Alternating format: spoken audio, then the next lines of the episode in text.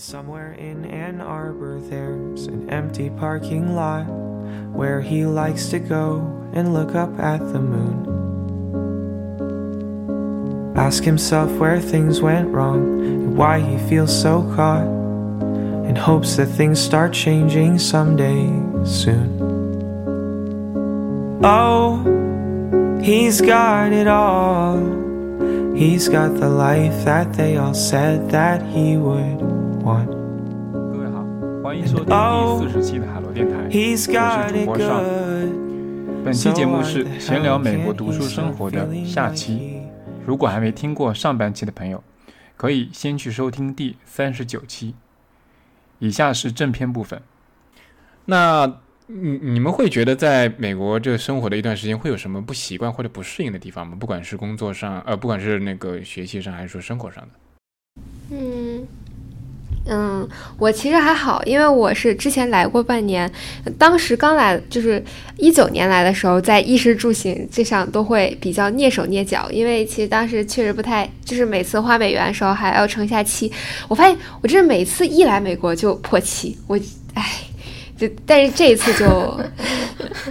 这好痛苦啊！这一次就对，这次好多了，也嗯，就是很快就适应过来。但是我觉得可能唯一不习惯的点就是课堂之外的语言环境吧，就是因为你在教室的时候，教授的发音是非常标准的，就是你听听力完全没有问题。但是当你走出教室之后，就会呃，尤其是在纽约，他哪儿来的人都有，然后大家说话就各种各样的口音，然后有时候你不光说不好，你连听都听不太懂，然后这个时候就嗯，就是可能在交流上会不太自信，然后就可能就这一点吧，其他的都还好。OK，是的，我就觉得听听的这一方面，就是感受特别明显，就是在在学校里面，不管是就是不管是来是什么种族，或者是来自哪里的人，就基本上说话，你都是就是你能够就是追寻到他说话的这种方式和套路，就你能够听懂他在讲什么。嗯但是一旦一旦到社会上，特别是有的时候我去一些餐厅，呃，嗯点餐，然后其实我现在目前就是我一直对黑人口音就是听的不是特别清楚，嗯，就他们有时候说话，我实在是不知道他们在说什么。对，就是这这这一点我也有有一些感受。然后刚刚说到汇率这个事情，我觉得我现在还没有调整过来，因为我 对，因为我是一个，嗯、就是我要在美国待二十个月，将近两年的时间，然后，然后同时我这个专业之后的薪资也不会太高，所以其实我会有一些经济上的压力，会感受到比较重的经济上的压力。然后，所以我现在就是刚好趁这个机会，我就在练习一种比较节俭的、低消费的生活方式。嗯，其实挺开心的，我这样觉得它并没有影响我的，没有影响我的开心程度。对，是的，就在纽约，哎，省不下来，真的省不下来。就今年房，今年房价比去年就是增长了百分之二十，就是很夸张。就我们那个公寓，它去年租是四千五百刀一个月，然后今年就已经变成六千刀了，然后是一个三 B，就是就哇哇，真的太贵了。我在我在明大的时候住一个学期才四千刀，然后我在这边住住两个月就就相当于当年的一个学期的钱，就很离谱。然后包括物价什么的也会很贵。是的，这就是我没有选择纽约的原因。其实我那个纽约大学和哥大的 offer 都拿到了，但是、嗯 就是我考虑到这个纽约的物价，我就、嗯 我就算了。是是，那所所以我觉得你你们两个的这个地方其实还是个比较比较强烈的一个对比，因为安娜堡在这方面应该会好很多吧，就是可能在刚刚提的租房这方面，嗯，其实安娜堡就是在整个中部城市里边，它其实算是非常贵的一个城市，但是比起纽约，它肯定是便宜非常多。然后像租房，就是如果是住在学校旁边的这种高级公寓的话，其实就是合租二 B 一个人可能也会要到一千七百刀这样子的水平，就是、就是高级公寓，前提是高级公寓。然后像我的住的这个地方，就是呃离学校稍微远一点，然后它是属于嗯，就是它它是比较矮的房子，就一共就是三层，然后有一个相当于是个公寓区，就一幢一幢的房子，呃，连在一起，连成一片。然后这种的话，我现在是和我室友两个人，一个月差不多不到一千五百刀。哦，哦，非常便宜。然后，并且我我们整个房间有 并且我们的那个房间有八十多平吧。我八十多平，我天啊！我震惊一共是吧？，一共八十多平，啊，一共一共八十多平，然后有两个人呃分享呗就是一一千四百多刀，对，一共一千四百多刀。对，我自闭了，我录不下去了，走了。真是我怎么说？我我那个我们住的是一个快一百年的楼，就是纽约有很多这种老房子，它都快一百年了，然后设施什么比较老旧，但是它嗯正常使用是没有问题的。然后我那个屋可能也就十平米，我不知道，反正就是很小的一个房间。然后月租比你们八十平的都要贵，唉，唉。但是你可以理解享受纽约的生活便利，纽约毕竟是纽约，毕竟是曼哈顿。是的，是的。好吧，确实太贵了。诶但你们刚刚提到的那个口音问题，我理解应该是一个短期，因为你们处于一个适应阶段存在的问题吧。我觉得可能长期下去，慢慢慢慢应该会，呃，就不再是一个问题。我估计。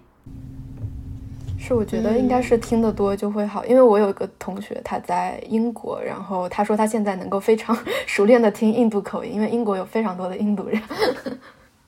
确实，就是我觉得，就是你说话对对于口音的适应程度，包括你自己说话，我现在就觉得自己说话有一点就更偏美式英语的这个调调了。但是其实就是更加深一层次的那个说话的习惯或者说话的方式，就是比如说中国的语序和正常英语的语序，它其实不太一样。然后这个其实很难改，就是你说话的时候会意识不到自己，就就是说话还是有区别的，就说话不地道。就虽然你口音可以变，但是你说话的方式是比较难改的。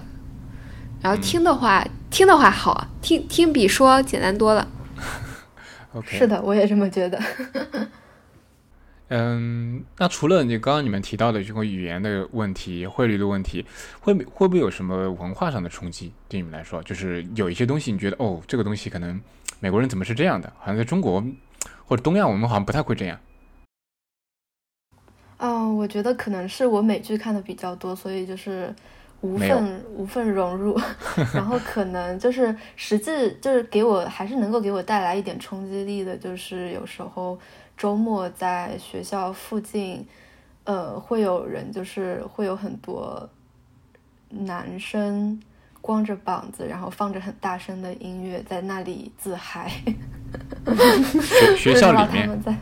学校旁边，就是学校旁边有很多那种，嗯、那种 house，但是那个 house 可能就是朋友几个一起租下来的，他们就会在那个 house 门前的院子开 party，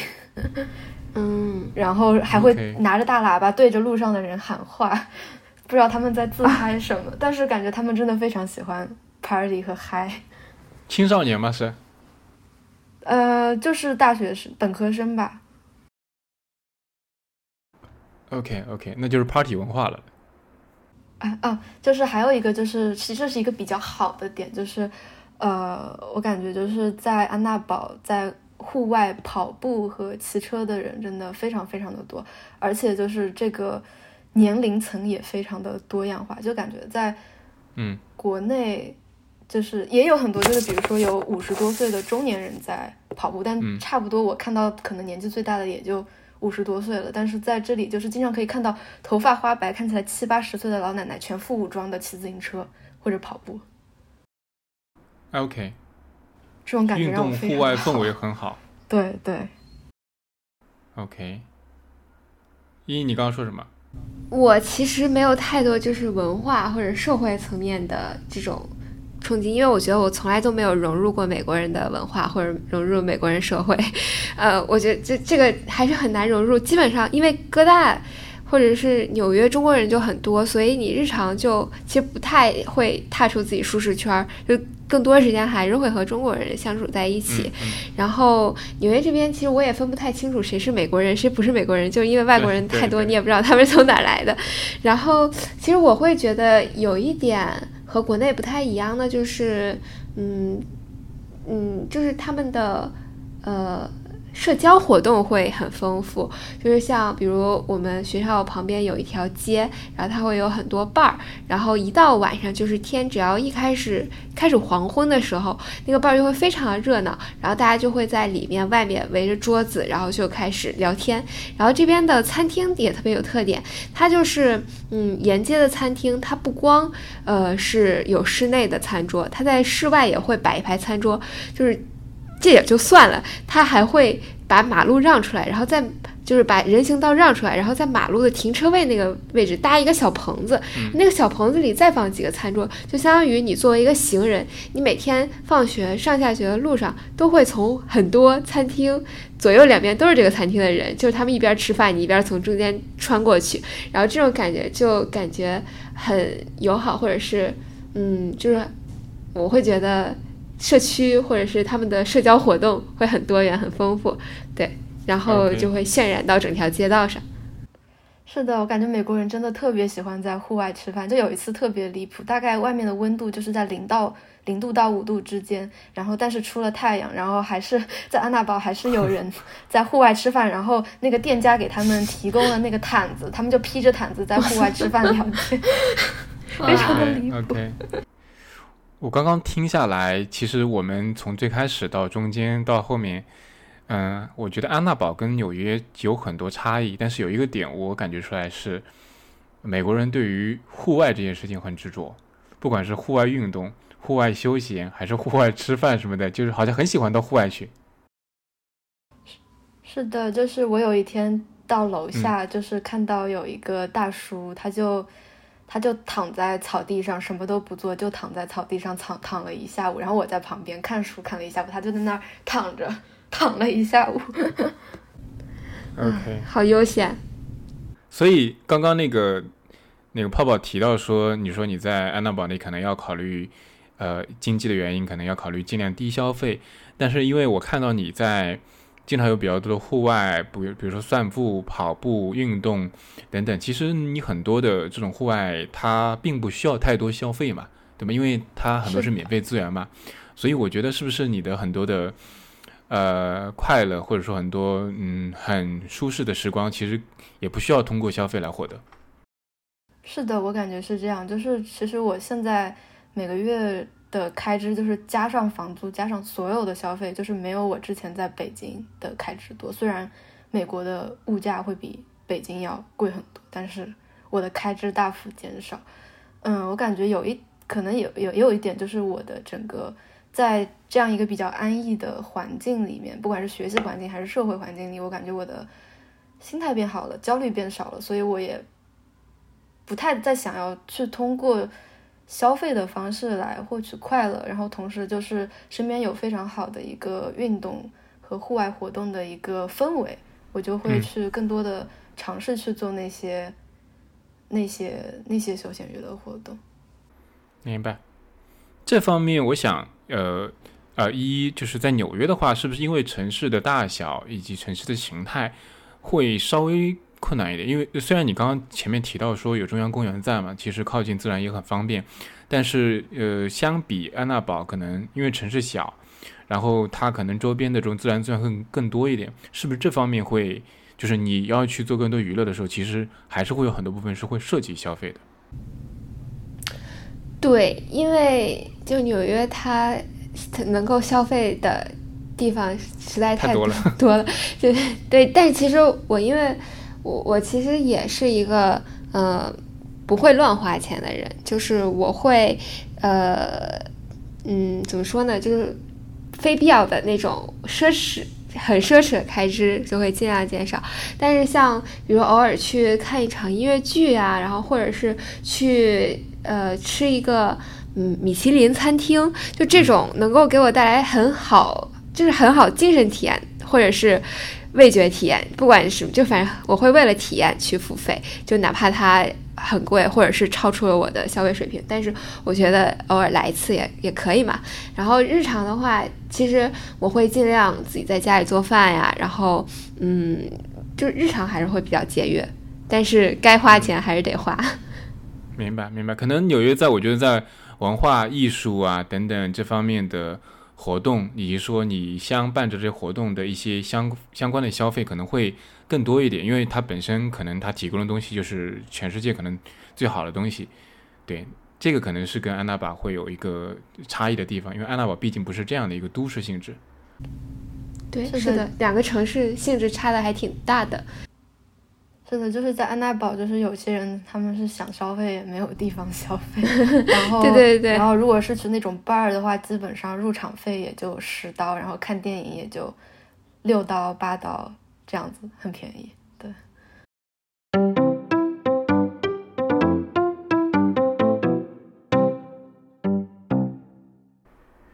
OK，嗯。可以分享几件你们觉得在这段时间你们觉得特别新鲜、特别好玩的事情吗？呃，我之前也看到你们朋友圈发了一些，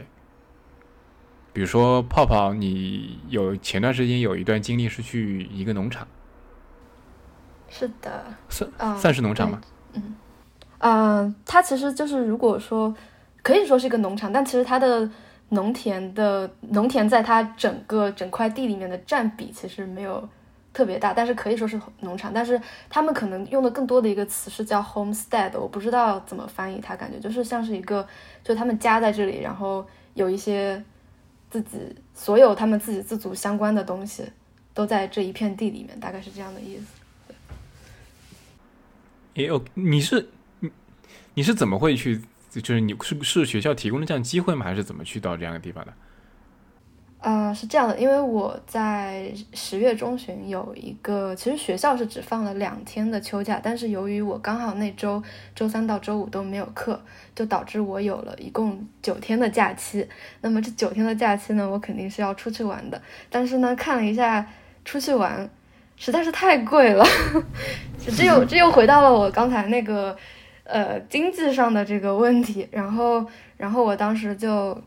呃，就在就在搜集一些信息，就是我怎么样能够以比较高性价比的方式获得比较好的旅行体验，然后就找到了 Woof 这个网站，Woof 就是 W W O O F，它其它的全称大概是世界农场组织类似的东西，然后里面会有很多的这些农场主会把他们自己的农场的信息，他们需要。嗯，他们的信息、照片，然后他们需要什么样的帮手，他会呃发到那个网站上，然后嗯，其他人就是可以注册那个网站的会员，然后去向这个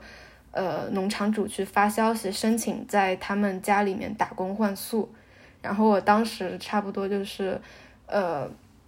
申请了大概有五六个农场，然后非常幸运的。有一家农场，就是我去的那一家农场，他们，嗯，接收了我，嗯，然后并且他们还非常好的，就是从离安娜堡很近的一个城市把我接到他们家里面去，对，车程大概有四五个小时。哇哦，这么久？是的，嗯，因为我是从密密歇根州，其实挺。大的，然后我东呃那个安娜堡是在呃东南角，底特律是在东南角，然后安娜堡就在底特律的旁边，它就是在偏东南角的地方。然后我去的那个呃去的那个农场，它是在这个密歇根州的偏西北部的地方。四五个小时，那蛮远了，挺远的。是的，挺远的，就是温度温差都挺高。就是我那天回来的时候，呃。我回来的时候，路上是有很多的积雪的，但是回到安娜堡就是一片晴朗。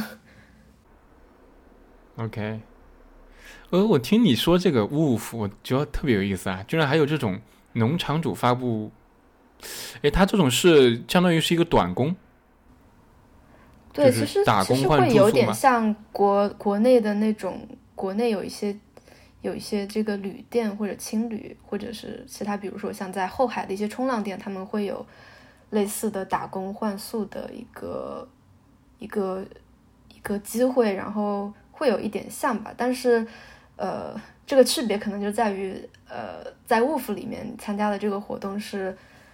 基于一个更小的，就可能就是一家人，像我去的那个农场，它其实他们。的农场主，就他们只有两个人在运营这个农场，然后他们会接收客人来给他们帮忙，但其实他们没有客人来帮忙也没有关系，他们其实更多的，我我我会理解他们就是其实更多的是想要去呃认识更多的人，然后去传递他们的一种生活价值观，因为我我去的那个 homestead，呃的两位这个主人，他们其实都是受过非常好的高等教育。然后像那个男主人的话，他是他其实是一个医生，但是他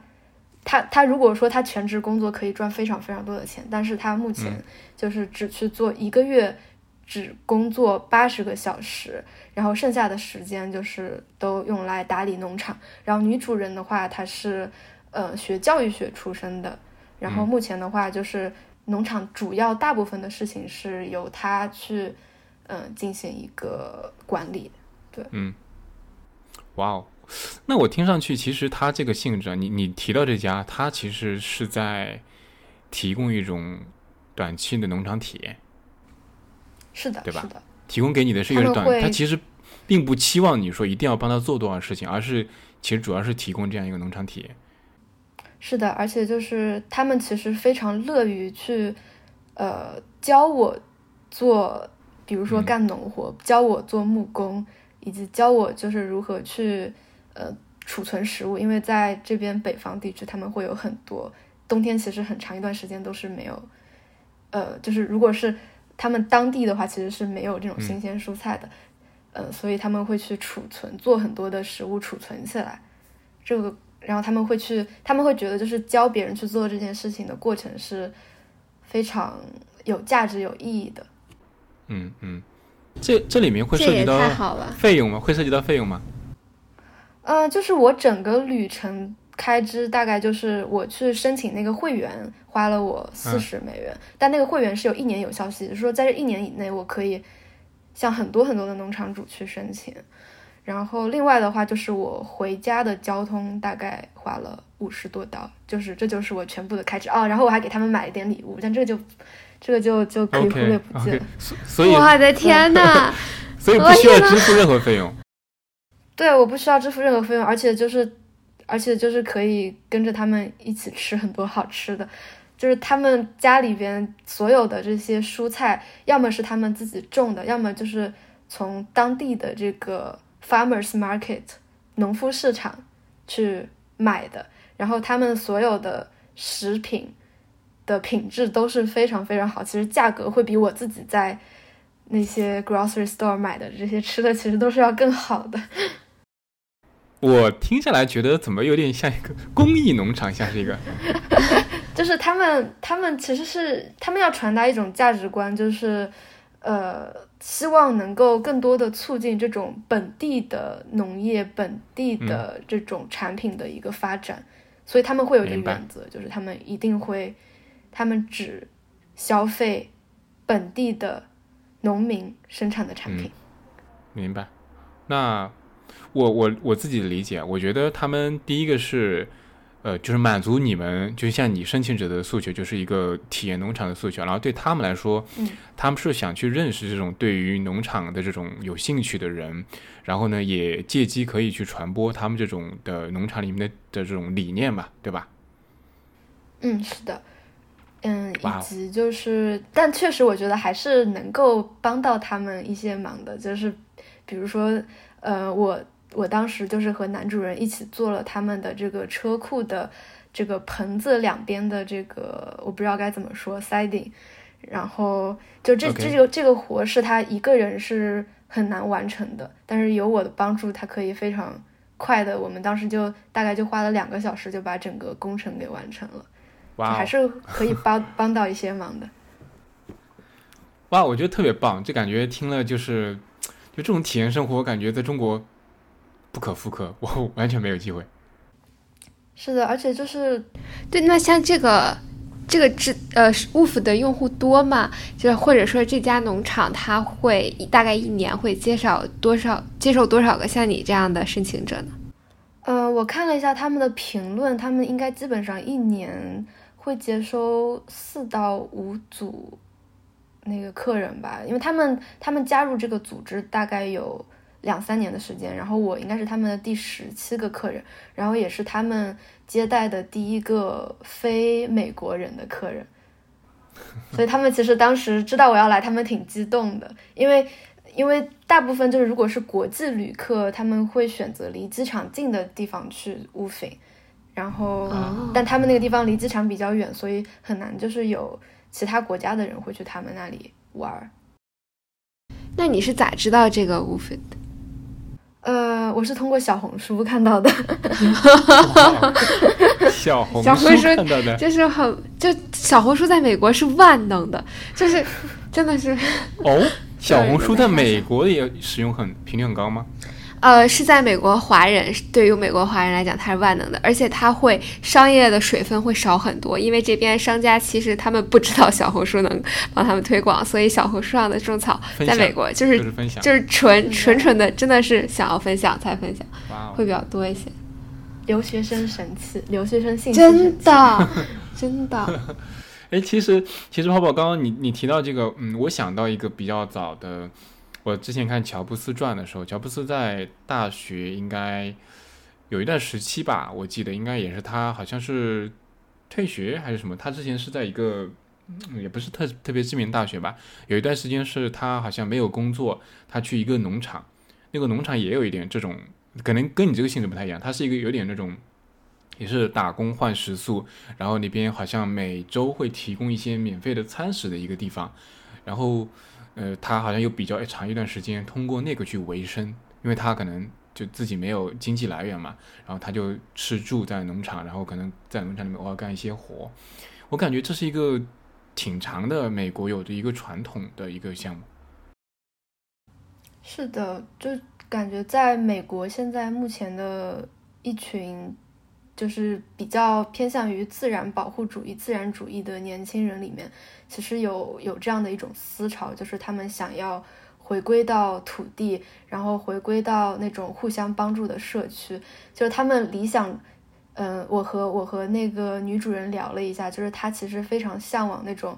呃，因为并不是所有的年轻人都能够像他们一样能够买得起一大一大片的地，所以她想的是，就是可以有一种。呃，有可以有一个一个共作的社区，然后有一块田地，大家一起去耕耘这一片地，其实会有一点像以前那个 人民公社，对，会有点像那样子的一个情况。但是，但是，呃，但是在美国这个情况是，他们自发的去想要过这种紧密联系的社区生活，而不是由国家去推，这是他们的一种生活追求、生活方式。OK。哇，我感觉这个农场的这个事情有意思，下次泡泡我们可以再找个时间再展开聊一下。好的，对对，我感觉有很多东西可以挖掘的，因为，嗯，我觉得是一个小传统了而且是一个也算是一个思潮吧，可能也是，嗯，我在国内也观察到一些地方有在兴起，但很少，还就有这种国内兴起。看到大理啊，我有看到一些啊，对，但是他们好像并不会务农，他们只是一起生活。对，因为国内就是农场这种东西不太不太具备条件。好呀好呀，那依依你你有什么你觉得好玩的东西分享一下？嗯，我觉得好玩也不不能说是好玩吧，我觉得挺新鲜的事儿，就是我上上周去中央公园骑车，然后那是我第一次骑纽约的共享单车。就是它纽约共享单车叫 City Bike，叫这个名字是因为最开始是 City Bank，就是花旗银行来投资做的这个事情，所以它就叫 City Bike。嗯，然后我就骑了二十分钟，然后被扣了十刀，就就比我打车还贵。然后我就想，为什么为什么会这样？然后我就是后来又仔细看了一下那个收费明细。首先，它有两种车，一个是普通的单车，就是没有任何。Buff 加成的车，然后另外一种叫 e bike，它是电动自行车，就它相当于在你骑启动那一刹那，它会有发电加速，就跟开电动车完全一样的感觉，就是燃油车、电动车的感觉。然后那个车是解锁要花四刀，然后它就会开始按照分钟计费，就是每骑一分钟就要扣零点二三刀，就相当于就 就是我骑了二十分钟，所以这么算下来就被扣了十刀。我我就很新鲜，因为我第一次看见这种一开始就按分钟计费的车，我觉得太过分了。然后我我后来好像还去查了一下 City Bike 有没有盈利，嗯，我我不知道，我也没有得出这个结论，还没有查好。哎，所以所以它是跟就是国内的以前的摩拜 ofo ofo 是类似这种商业化公司运作的的共享单车是吧？对，但是它是由商业公司运作，但它不一样的点就是它要定点还车，就它是带车桩的那种。啊，带车桩有点像国内的这种城市里面的。城市公交公司政府的那种，对对对，它的形式很像政府运营，但是它确实是商业运营的共享单车。对，那你看到的是，就是大大概是哪些人在骑这些车？嗯，就是我觉得外国人会比较多，然后他们基本上会骑这个车办一个会员，然后骑车通勤，然后呃，好像。还有一个专门的名词形容这种骑 city bike 的人，好像叫 city biker 吧，我也不知道是是不是这么读。就是他们会办一张会员卡，然后四十五分钟之内是可以免费骑的。然后这个月卡价格是按年来交，一年大概是一百，嗯，一百八十刀，反正好像平均下来一个月就十五刀。就其实这样下来就划算很多。如果你是经常骑车通勤的人，就会很划算。明白了，明白。那我觉得这就是价格策略，就是提高单次的临时使用的成本，但是降低会员使用或者订阅这种的成本，然后呢，就尽可能把人往就会员的方式去去推。嗯，对，会员的收入比较多，比较稳定，然后单次的就比较受季节什么的影响。对，因为可能跟国内的就策略不太，国内的话可能。临时使用车的量也会非常大嘛，对吧？你就是反正就基数在那边嘛，人人口基数在那边，在那边可能我不确定啊，这个我猜测是不是相对来说这种会少，因为你你也说到了纽约的地铁非常发达嘛，那其实不一定要通过这种方式，所以它可能临时使用的成本会呃就人会相对少，对，所以对，就我估计是。其实我觉得曼哈顿。如果你要在中城或者是比较靠下的地方，它真的不太适合汽车，或者说，就是因为曼哈顿它的红绿灯实在是太多了，就是它每一条街道都很短，然后每一条街道都有红绿灯，就你每过一次街都可能要停一次，然后它起步又非常的费力，所以如果走主干道的话是不太适合骑车的。所以它就很适合在中央公园里面骑。对，中央公园里还有马车。就是游览 休闲当玩乐，可能对吧？可能不是通勤用。那这样的话，就临时使用的，那就稍微费用高一点。那反正可能也不是天天在用，可能有些人就接受了。对，它价格敏感度会低一些。嗯，反正就一次性的。啊，我在去安娜堡之前，我在去安娜堡之前就了解到安娜堡是一个还比较适合骑车的城市，所以我就买了自行车。然后，然后我我买了，我买的是一个折叠车。然后我就后悔了，因为我发现，就是安娜堡适合骑骑车是在于它的路确实非常的，就是会有专门的自行车道，然后并且挺安全的，很宽阔。但是呢，安娜堡真的有非常非常多的坡。虽然我的那个 折叠车是有那个六速，是有六速六档变速的，但是还是感觉就是如果我当时买的山地车会更好，是。OK，我在我在上海，我最近在上海工作之后，我在上海也买了一个车，买了一个迪卡侬的 Riverside，也是一个小的城市休闲车。因为我住的地方离公司比较近，之前大概骑车的话十五分钟，对，就很很适合骑。因为坐地铁的话，住的地方跟公司都不是特别靠地铁，可能走一走都要十分钟，那加起来可能要二十分钟，并不划算。那骑骑车就很方便，买了一个。二手的自行车也就三百块钱，对吧？那还是挺挺挺舒服的。特别像春天、秋天的，就是温度也比较适合的时候，骑车还是还是蛮舒服的。对，上海也是个对骑车相对还算友好的地方。是的，我觉得自行车就是，嗯，之前就是看一个比喻说自行车是，呃，就是很好的工具。之前有一个应该也是乔乔布斯说的，就他说，如果是按照每公里的。移动所消耗的能量来看，然后人类其实排在比较靠后的位置。然后如果说把骑上自行车的人也算上的话，那人类就会排到第一个位置。所以它其实是极大的增强了人类的移动能力，然后还能呼吸呼吸自然的空气。然后我当时就是出国之前，因为我知道我出国之后我就再也不能晚上出来了，然后也不能说再也不能，就很少有机会晚上自由出行。然后我出国前就每天晚上都会出去骑两个小时的自行车。就是在北京里头骑，因为它也是横平竖直，不太容易迷路，就就是漫无目的的骑车就很好，很很怀念，也不用花这么多钱。嗯，我在上周跟那个日本朋友聊的时候，就感觉跟你们这个对比差异很大。日本的筑波那块就是一个很适合骑车的一个地方，而且它也可能晚上也没有，就就你们可能担心的问题。也也没什么人，而且又是个大学城，就是安全系数还是比较高的，所以它的户外运动的，呃，舒适程度、安全系数各方面都还挺好的。而且日本又是一个相对来说户外环境保护的还不错的地方。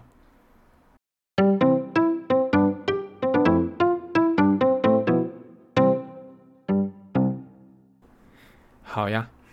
嗯，那。可能你们在美国也生活了三个月时间，你们就是从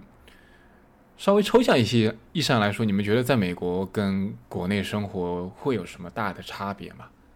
就是一些可能是一些主观感受上吧，也不用说太客观的东西。嗯，我觉得就是，毕竟我现在其实在美国，我只去过芝加哥、底特律、安娜堡，还有。密歇根的村子这几个地方，所以我的感受就其实绝大部分都是局限于我在安娜堡的一个生活。对对对，你可以你可以讲安娜堡，对。对对，就不能说是我在美国的体验，因为不同的地区差异还是非常大。我觉得还是非常的，就是感觉美国人更享受生活。嗯。会比在国内的感受到的环境。就是所有人都会，嗯，更加注重休息和玩这件事情。对我感觉这就是我最大的感受吧。啊，我想到了一个点，就是我们学校就是嗯中心校中校区呃旁边有一块就是大草地，然后那个草地中间有一些大树，然后每次就是只要一出太阳。就会有很多同学在上面铺野餐垫，或者是在树和树之间挂那个吊床，然后就躺在那里看书，或者是躺在那里聊天。哇！但是就这个场景，虽然说浙大也有浙大有比密大多得多的草地和多得多的晴天，但是我真的很少看到有人会。就是真的什么都不干，或者只是在上面看看书那样子去享受在草地上的生活，享受自然，就是很少。嗯，我听你这么描述啊，嗯，我觉得安娜堡很象牙塔，就是非常像是的，是吧？非常非常象牙塔。是的。就它可能放在整个美国，就是就我自己的可能以前的了解和跟朋友的沟通来说，感觉上也是一个不是一个常态的存在。嗯，好像有数据说安娜堡就几乎是全美幸福指数最高的地方。哇！但我不确定。但我确实感觉很幸福，我在安娜堡很幸福。OK，有机会后去，以后可以去安娜堡逛一逛、玩一玩。我觉得。OK，那那个问一下一呃那个一你的感受呢？你你会觉得就是在这段时间主要的差别可能是什么？对，那我也就纽约来说，就是，嗯，从读书和生活两个方面来讲吧，就是在生活上，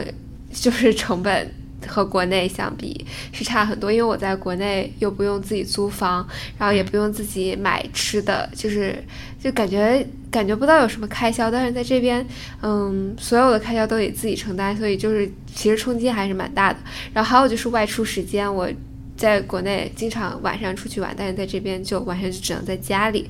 然后生活上主要是这些，学术上我觉得就是又跟泡泡比较相反吧。然后我觉得这边呃确实大家都挺喜欢躺在草地上，这一点是一样的。但是我觉得这边很强调。networking 就是社交，还有嗯展示自己，就是他纽约会更 push 一些，他会告诉你啊，你要。把自己展示出来，然后你要去建立自己的社交网络，这样你才能够更好的找到更好的工作，然后建立更好的人脉，获得更大的成功。就这种，就是学校会很强调这些，然后他也有很多资源。就是我觉得这个是跟清华一比，就是差距很大。清华就是各种学术资源很充足，然后哥大这边就是各种呃社交活动和求职的资源很充足。然后像我基本上每一周都会参加一次那种 networking 的。晚会也不能就是，嗯，就是他会提供这种活动，然后让你和校友之间，或者你和你的同学之间建立联络，然后他很强调这一方面，很希望你能找到好工作。OK，那我觉得纽约还是一个非常典型的，就是不管是纽约本身，还是纽约对，呃，哥伦比亚大学的影响，都是主流价值叙事的这个烙印还是很强的。是的。嗯。唉。这么一对比，是一个很主流。感觉安娜堡就是我感觉这次还蛮巧的，就安娜堡跟纽约刚好可能是一个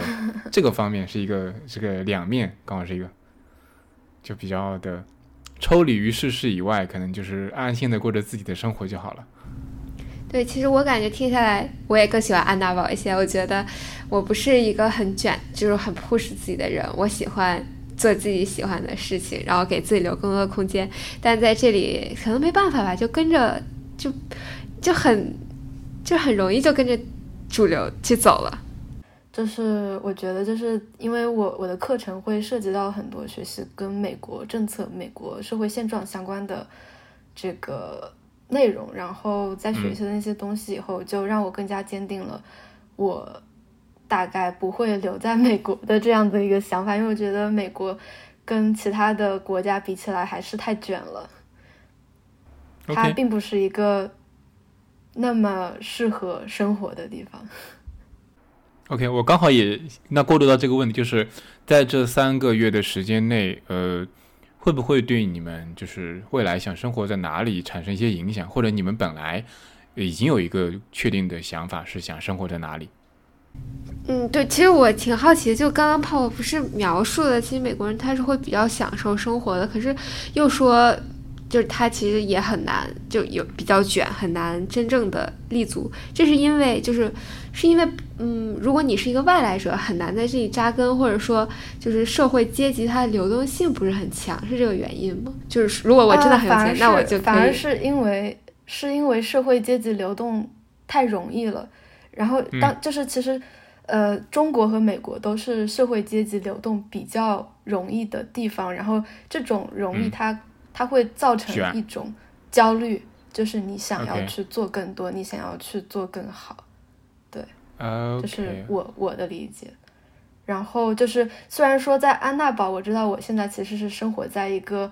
呃 bubble 里面，因为这是一个真空环境，对，非常真空环境，特别的一个地方。就是如果说我之后要求职就业，我还是需要去去到，就是作为一个，嗯呃，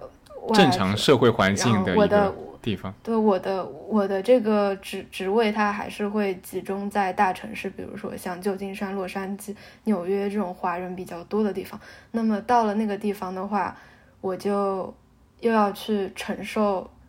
就是这种美国的，由于美国的一些政策。问题，比如说，其实美国的这个，嗯，福利制度其实是非常糟糕的，它是更加讲求个人奋斗的，嗯，就是会会会要去又重新到那样子的一个环境里面去挣扎，所以我就会更倾向于去，就是收入更加的平均化和社会福利更好的地方生活，嗯，比如欧洲吗？还是啊加拿大？比如加拿大。啊？OK，加拿大不错。哎，所以我可以理解为，就是所以美国提倡这种美国梦跟中国梦是一体两面的，其实是核心核心上都是鼓励奋斗嘛，对吧？是的。OK，那那我理解一下你的意思，其实就是说，你虽然现在在安娜堡过的，你觉得大家很享受生活，但是你也感觉到安娜堡这种状态是，其实在学校或者大学城里面这种一个相对特殊的环境造成的。啊，当你离开这个环境，你真正要开始工作，呃，你的工作可能也会进入，比如说像随便举一个芝加哥或者可能小一点的城市啊，在这里面，由于美国的这种主流价值观还是提倡类似于美国梦。鼓励个人奋斗，所以其实整个大家是社会是鼓励大家去努力工作、努力奋斗，去获得更好的生活、更好的生活质量。你是不喜欢这种这种社会的这种价值观或者给人带来的焦虑，对吧？嗯，是的，我就是可能更偏向于就是躺平派吧。就是如果是想躺平的话，其实就不是很适合待在美国。OK，那为什么是加拿大呢？为什么不是其他地方？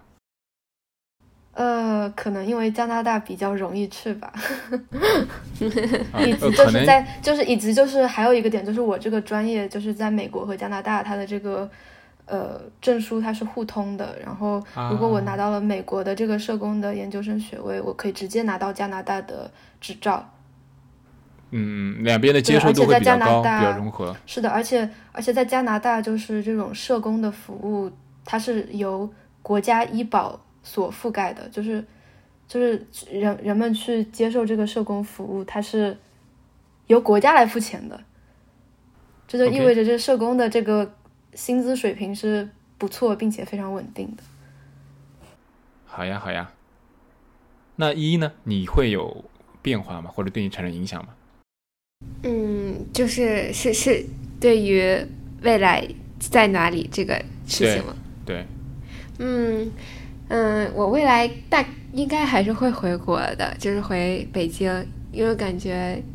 嗯，那里才是家。但是我其实是很想尝试在美国找工作的，就是如果我能找到工作，我我如果找不到工作，我就一年毕业，呃，回国去就业。如果我在美国能够找到，呃，哪怕是暑期实习也可以，就我就会读一年半，然后在这边争取，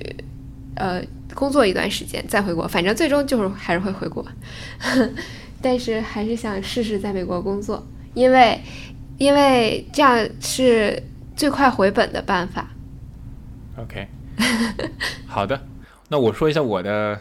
因为前面一直在听你们讲嘛，其实开这样一个系列，呃，这是我们海螺开的一个叫《生活在别处》的系列，这个系列其实我的想法是。呃，跟很多已经在接触外面不同地方的生活，或者已经在其他地方生活的人去做一些沟通。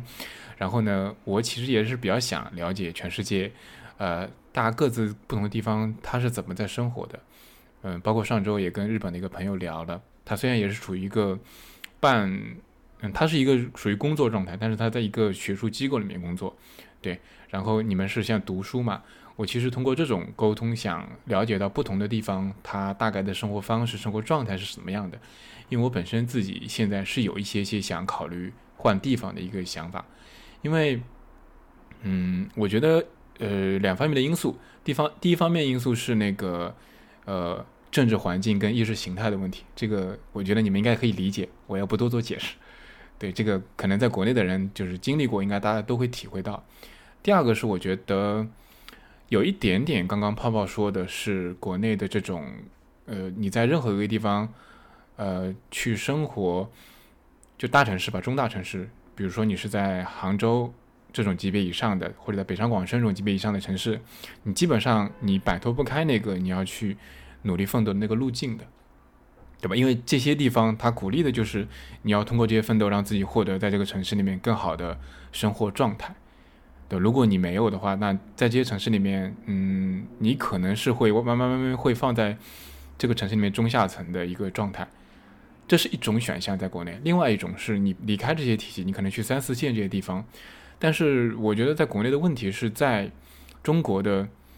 大部分好的东西、好的资源都只是在头部聚集，而在三四线或者更以下的地方，其实你很难去获得一个比较好的生活质量。它需要非常多的前提，可能前提是比如说。你有非常好的经济基础，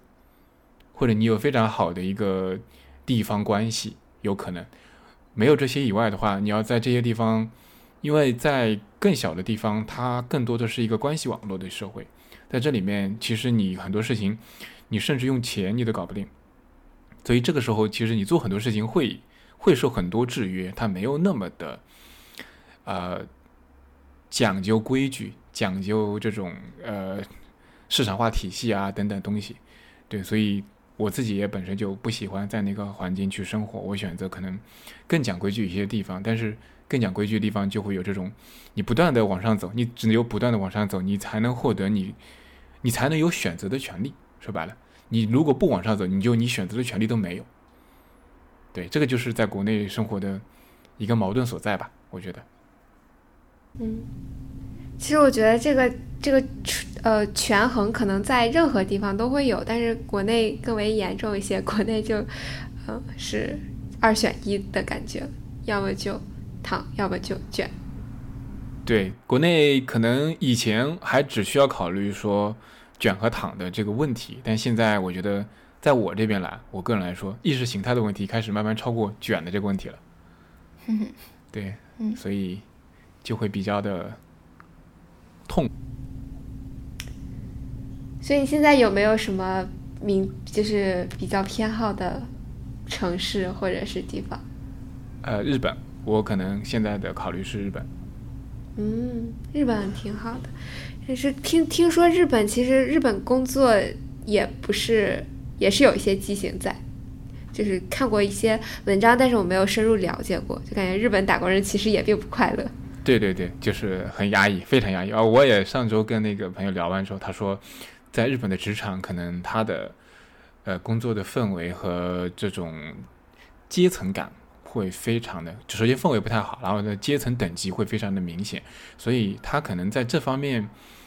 跟跟中国的很多，比如说科技公司啊，或者更前沿的创业公司啊，其实非常西化的。中国的就是一些头部的，可能是差别比较大的，它的它的开放性、灵活度可能没有那么高，这个是日本也存在的很多问题，就是。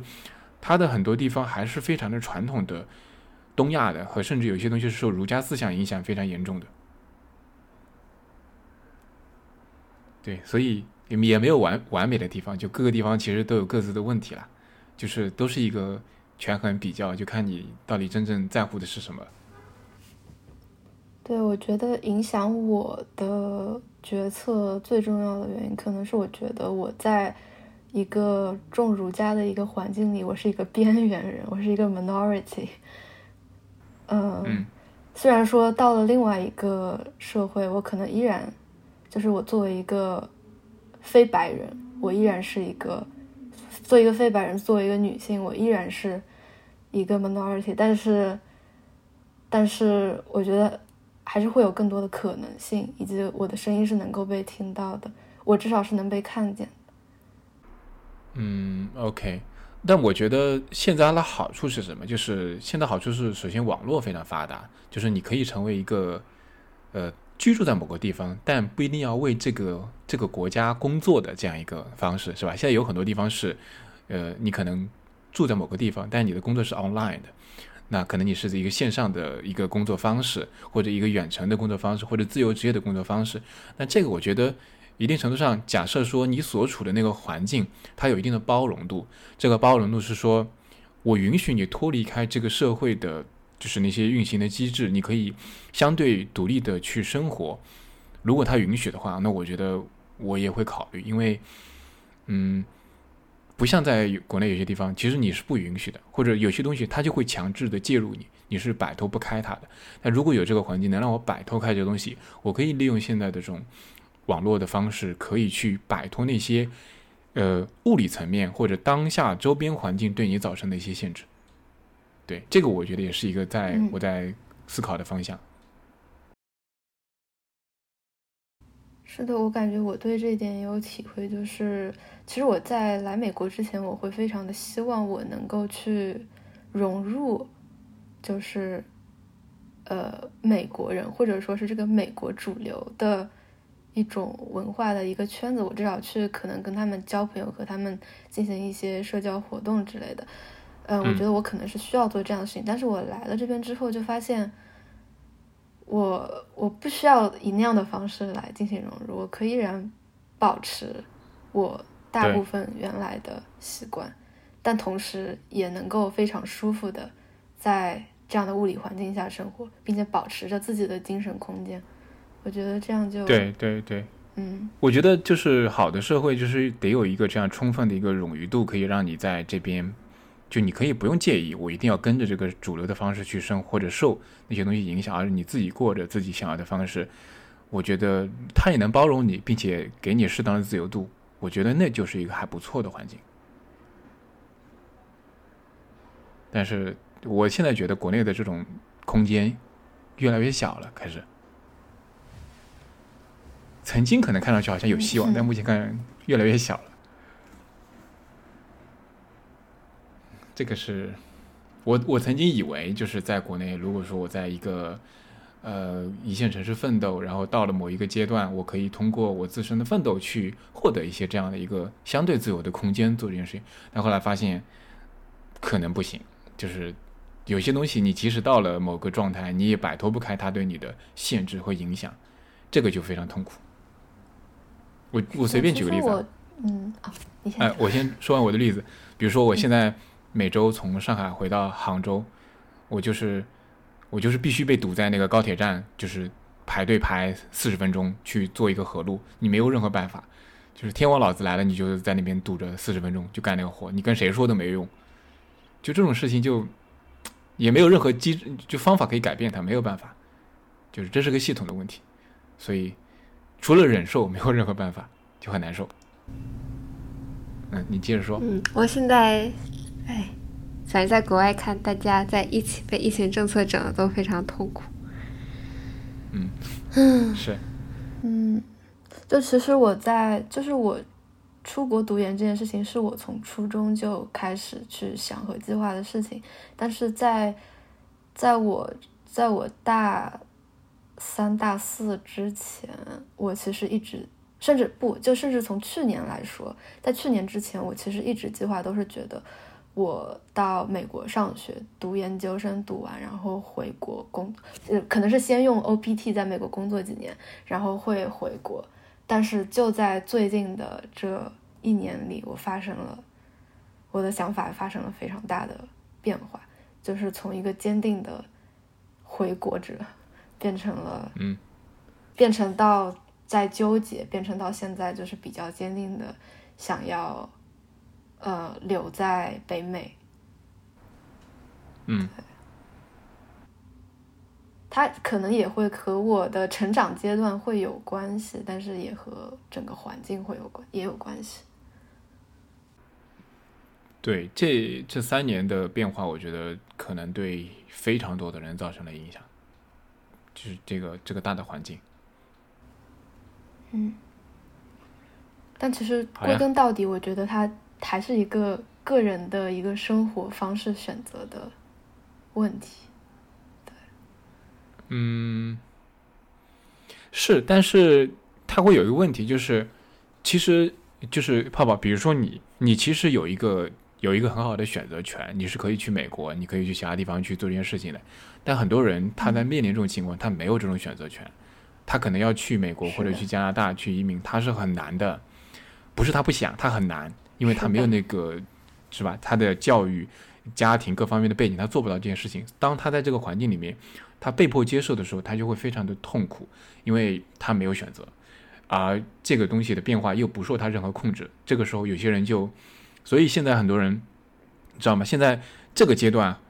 在犹豫最多的人是可能是在中国的中产，而不犹豫的人很多是第一，第一个是最上面那波人，就是。就是可以自由流动那波人，对下面那波人是被呃周边已经实实在在影响了，并且他在这边也看不到任何希望，他一定要出去的那波人，可能那些人走的也比较快，因为他没有什么沉没成本，他可能离开就是一个获得一个比较好的一个生活状态，但反而是那边中国的很多中产可能很难离开，因为他有很多的在这边历史上获得的东西，他抛弃不了。嗯，是的，就是其实。像我能够获得这样的机会，就是已经是一个非常 privilege 的一个状态。嗯，对，所以其实是个人的选择，但有些时候其实就它是一个你的你的阶层决定了你有没有这个选择权利，有些人他就是没有。好的，谢谢各位收听，以上就是我们本期节目的全部内容。